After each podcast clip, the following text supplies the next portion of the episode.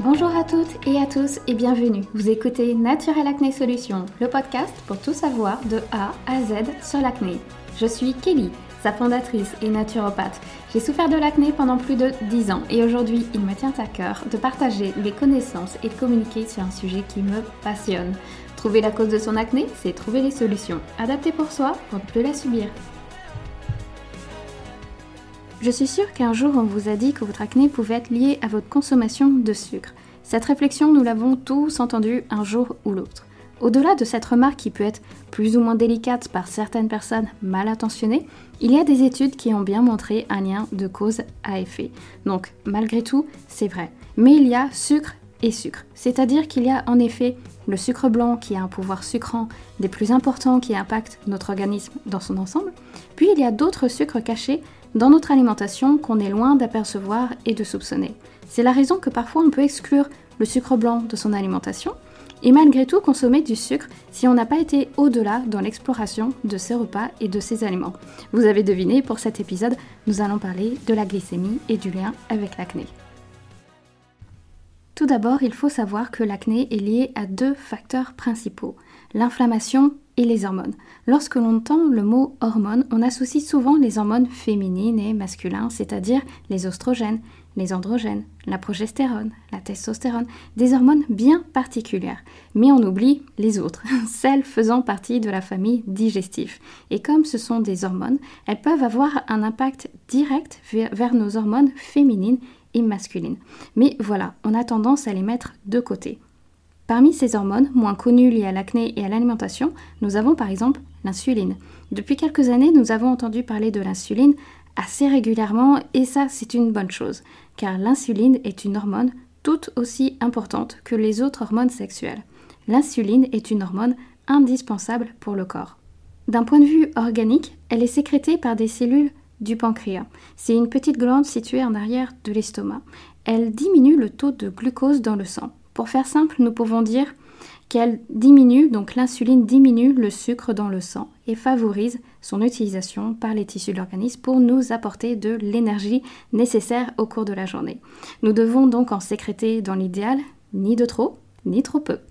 L'organisme est parfaitement bien autonome et efficace, même voire très efficace, pour réguler les problématiques extérieures que nous pouvons lui soumettre, telles que la consommation élevée de sucre.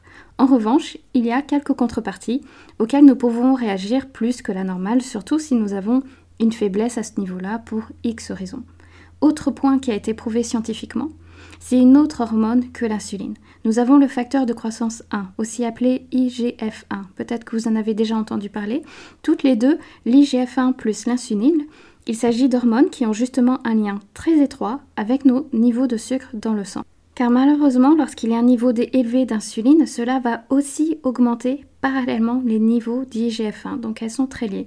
Et des études montrent que l'hormone IGF-1 augmente la production de sébum, augmente la taille des pores, ce qui les rend donc plus visibles, augmente la gravité de l'acné. Ces deux hormones, l'insuline et l'IGF-1, sont donc dans la capacité de créer et d'accentuer une production excessive de sébum et donc d'augmenter l'acné. Nous pouvons ainsi comprendre pourquoi certains aliments peuvent affecter votre peau et votre acné, voire même dire que celle-ci est hormonale alors que vous avez un cycle tout à fait régulier sans symptômes particuliers, sauf qu'il s'agit d'une hormone digestive qu'on est loin de soupçonner et qui se cache dans notre assiette ou dans nos verres car l'organisme ne se soucie pas de savoir si votre aliment que vous êtes en train de consommer actuellement provient d'une crème glacée ou d'un brocoli. Il reçoit simplement un signal que le sucre pénètre dans la circulation sanguine sous forme de glucose. Dans cet exemple entre ces deux aliments, la crème glacée va provoquer un afflux donc rapide et très important de glucose, alors que le brocoli, lui, n'entraîne qu'une légère et progressive élévation de la glycémie. Alors justement, comment repérer si nous consommons des aliments riches en sucre ou non? Alors c'est très facile entre crème glacée et le brocoli, mais parfois c'est pas si simple. Si on va au-delà du sucre blanc donc traditionnel, eh bien nous avons l'index glycémique. Il s'agit d'une valeur qui concerne uniquement les glucides. Car dans votre alimentation, vous avez des protéines provenant par exemple de la viande, du poisson, des œufs, puis vous avez des lipides provenant des matières grasses, par rapport aux huiles végétales, le beurre, etc. Puis vous avez les fibres provenant des légumes, des fruits. Et vous avez les glucides. Quand on parle de glucides, cela peut faire référence aux céréales, légumineuses, fruits, et ainsi que tout aliment transformé type biscuits, gâteaux, farine, pain, etc. Tous les glucides n'ont pas le même effet sur le glucose sanguin et cela pour une quantité identique de glucides apportés. C'est-à-dire que si nous consommons 5 bananes, cela n'a pas du tout le même taux de sucre que 5 framboises, ce qui est logique et normal. Donc pour évaluer l'impact d'un aliment sur le taux de sucre sanguin, il existe l'indice glycémique qui va calculer cette différence entre les aliments. Et le principe de base est simple. Il s'agit avant tout de contrôler l'index glycémique des aliments que l'on consomme au quotidien. Pour rappel, cet index concerne uniquement les aliments contenant des glucides, c'est-à-dire céréales, fruits, certains légumes, aliments sucrés, par exemple confiture, confiserie, soda. Il n'est pas seulement lié à la teneur de ces aliments en sucre, mais à la manière dont ces derniers passent dans le sang. L'index glycémique s'exprime sur une échelle allant de 0 à 100. Entre 0 et 30, on parle d'indice glycémique faible. Ensuite, il y a un indice glycémique situé entre 30 et 50, c'est un indice glycémique modéré. Puis ensuite, si on passe entre 50 et 70, il est élevé. Et si on va au-delà de 70, là, c'est très élevé. Les aliments à IG bas, donc IG bas, c'est indice glycémique bas, font peu augmenter le glucose sanguin après leur consommation, tandis que les aliments à indice glycémique élevé, lui, entraînent une hausse de glucose sanguin et seront donc accusés, entre autres, de plusieurs méfaits que nous verrons dans un instant. Globalement, les glucides à privilégier sont ceux qui proviennent d'aliments peu glucidiques AIG faibles. Ils sont digérés et absorbés lentement. Ils ne privent pas d'énergie l'organisme. Par exemple, les glucides que l'on trouve dans les légumes, dans certains fruits, dans les fruits à coque, les légumineuses et les céréales complètes sont également une source précieuse de fibres et d'eau. Et c'est justement la forte teneur en fibres des glucides complexes qui explique pourquoi ils sont généralement absorbés plus lentement que les sucres et les glucides raffinés. On, le sait de toute façon, les fibres sont très bénéfiques à notre santé, y compris dans la digestion du sucre. On comprendra pourquoi suivre une diète selon l'index glycémique, cela aura un impact et aura un effet régulateur en maintenant la glycémie à des valeurs normales. Et si on veut aller plus loin, cela permettra de consommer des glucides en bonne quantité et de bonne qualité.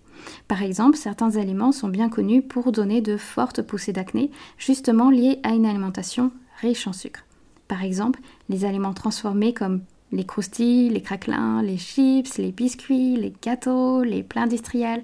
Euh, bien sûr, les gâteaux, si vous les préparez à la maison, vous pouvez justement choisir votre sucre ayant un index glycémique, bas et peut-être mettre un petit peu moins de sucre que, euh, que certaines personnes indiquent dans les recettes relativement classiques. Parfois, on retrouve un taux de farine est égal à un taux de sucre et ça, c'est pas du tout conseillé. Parmi les féculents, nous avons la farine blanche et les céréales raffinées comme le pain blanc, viennoiserie, les pâtes et pommes de terre. Tout ça aussi, ça peut donner une poussée d'acné si vous avez un souci avec l'indice glycémique. Parmi les boissons sucrées, nous avons les sodas, les sirops, l'alcool et les jus de fruits consommés en excès. Et bien sûr, toutes les sources de sucre ayant un indice glycémique élevé de sucre blanc, sirop de riz, sirop de glucose, fructose, etc. Il y en a bien d'autres, ce n'est que pour citer les plus connus. Le pire, ce sont les aliments préparés et industriels, de type plat préparé ou de simples biscuits, gâteaux, barres céréales. Car en lisant les, étiquettes des produits, on peut avoir de belles surprises et se retrouver avec une bombe sucrée entre les mains. Même si celui-ci est bio, naturel, car le sucre peut être un aliment naturel sans pesticides. Consommer naturel bio n'indique pas que votre aliment n'est pas riche en sucre. Une banane très mûre, par exemple, est très riche en sucre. Alors bien sûr, cet enchaînement hormonal et digestif ne pose pas de problème si vous prenez un soda ou des pommes de terre de temps à autre de façon occasionnelle, mais cela devient un vrai problème si vous en mangez très régulièrement ou qu'elle se retrouve trop majoritaire dans un repas de façon chronique et quotidienne. Certaines personnes sont également plus sensibles que d'autres et sont moins résistants à ces facteurs pour de multiples raisons qui sont propres à chacun. Les personnes ayant une hypersensibilité aux androgènes en font partie, ou si on souffre du COPK, syndrome d'ovaire polykystique. Dans ce cas, il est nécessaire de vérifier son alimentation par l'index glycémique qui va permettre de classer les aliments en fonction de l'élévation de la glycémie qu'ils produisent quand on les consomme. En parallèle de l'acné, il est possible de ressentir d'autres symptômes. C'est-à-dire que l'index glycémique n'entraîne pas uniquement des soucis sur l'acné, mais sur d'autres. Il est toujours bon de les signaler car c'est un regroupement de symptômes qui va nous dire s'il y a une perturbation de la glycémie. On ne peut pas le deviner seul, à moins d'avoir la liste des repas devant nous. Ainsi, il est possible de ressentir, à cause de cette perturbation glycémique, une nervosité, une irritabilité, que l'on ne comprend pas nous-mêmes, ou bien à l'inverse un épuisement, une fatigue, une somnolence. On peut facilement passer d'une émotion à une autre, et ça c'est très classique et vraiment flagrant lorsqu'il y a un souci de ce côté-là. Il y a également des symptômes encore plus subtils comme des tremblements de la main, des sueurs froides, des étourdissements, voire jusqu'à aller à des vertiges ou encore des maux de tête, palpitations, et bien d'autres encore selon votre profil et votre état de santé. On l'aura compris, ces sucres vont favoriser l'inflammation, qui va créer à son tour de l'acné. Or, c'est justement l'inflammation qui est à fuir absolument lorsqu'on subit l'acné car en plus d'une inflammation cutanée, les sucres peuvent perturber la flore intestinale et augmenter les problèmes gastro-intestinaux, les troubles digestifs, les sensibilités alimentaires, la perméabilité intestinale, aggravant une fois encore et indirectement l'acné hormonal et digestif. En citant tous ces symptômes, bien sûr, je ne veux pas vous faire peur, surtout que ce n'est pas systématique, hein, mais chacun d'entre nous peut développer une sensibilité personnelle se répercutant sur la peau. Et si vous souffrez déjà de troubles hormonaux tels qu'un excès d'oestrogène ou d'androgène, les hormones mâles, dans ce cas, l'insuline et l'IGF-1 seront votre priorité vraiment pour éviter de perturber davantage la situation hormonale. Tout cela en régulant votre glycémie via l'index glycémique. En somme, l'alimentation est un point très important à prendre en compte lors d'acné, qu'elle soit de cause hormonale ou digestive. Elle peut avoir un effet direct sur la gravité de l'acné en raison des fluctuations hormonales, mais aussi inflammatoires qui y sont déclenchées. Négliger l'alimentation, c'est surtout réaliser un travail à moitié et éviter une cause profonde de l'acné dont il ne serait vraiment pas conseillé, surtout pour éviter une rechute sur du long terme. Et quelques dernières astuces avant de terminer ce podcast. Sachez qu'il est également recommandé de ne pas sauter deux repas, de manger des petits repas au lieu de trois gros repas, ainsi que de manger à des heures régulières pour éviter de perturber la glycémie. Sachez que notre organisme adore la routine. Et si malgré tout, votre acné persiste. Dans ce cas, je vous invite à noter votre alimentation au jour le jour et à consulter une naturopathe ou nutritionniste ou tout autre thérapeute qui pourra vous aider à ce sujet pour aller plus loin dans votre alimentation et votre équilibre hormonal pour un travail en profondeur. Il est fréquemment nécessaire d'adapter et de personnaliser son alimentation.